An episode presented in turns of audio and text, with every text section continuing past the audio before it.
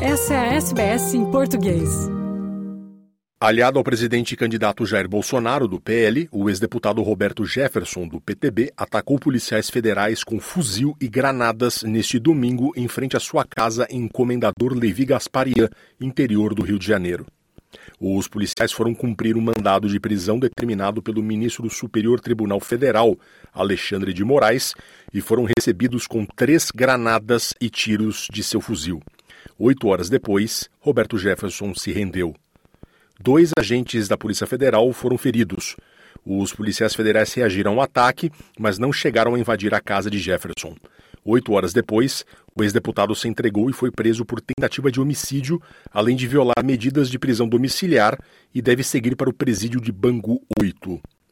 Dois policiais ficaram feridos sem gravidade. O delegado Marcelo Vilela, atingido por estilhaços na cabeça e na perna, e a policial Karina Miranda de Oliveira, ferida na cabeça também por estilhaços. Os dois foram atendidos em um hospital e tiveram alta. Jefferson confirmou ter feito os disparos.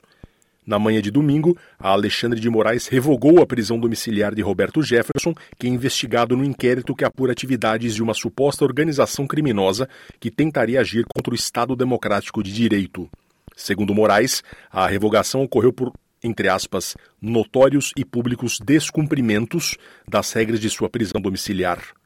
Como acordo para permanecer preso em sua casa, Roberto Jefferson não deveria participar de redes sociais, o que ele fez. Ao longo da semana passada, Jefferson apareceu em vídeo xingando a ministra Carmen Lúcia, do STF, por conta de uma decisão judicial proferida por ela. Segundo o G1, ele também descumpriu as normas da prisão domiciliar ao passar orientações a dirigentes do PTB, receber visitas, conceder entrevista, compartilhar notícias falsas que podem comprometer a segurança de ministros do Supremo. Há uma semana da votação do segundo turno, o ataque de Jefferson virou um turbilhão eleitoral. O candidato Jair Bolsonaro chamou o aliado de, entre aspas, bandido e se disse solidário aos policiais federais. Como determinei ao ministro da Justiça, Anzo Torres, Roberto Jefferson acaba de ser preso. O tratamento dispensado a quem atira em policial é o de bandido. Presto minha solidariedade aos policiais feridos no episódio. Contudo, Bolsonaro também criticou a atuação do STF, falando sobre a, entre aspas, existência de inquéritos sem nenhum respaldo na Constituição e sem atuação do Ministério Público. Fecha aspas. O candidato Luiz Inácio Lula da Silva, do PT, acusou o oponente pela escalada de violência e chamou as estratégias de Bolsonaro de, entre aspas, máquina de destruição de valores democráticos. Ou seja, não é a primeira violência, eu tenho visto pela imprensa padres sendo ofendidos, padres sendo atacados, pastores sendo atacados, evangélicos que foram proibidos de entrar na igreja. Ou seja, é, é uma máquina de destruição dos valores democráticos. É isso que está acontecendo no Brasil. Apoiadores de Jefferson e Bolsonaro agrediram o cinegrafista da TV Globo que cobria o ocorrido. Rogério de Paula, de 59 anos, levou um soco, bateu a cabeça no chão e teria tido um início de convulsão. Ele ficará internado em observação em um hospital de Três Rios até segunda-feira no Brasil.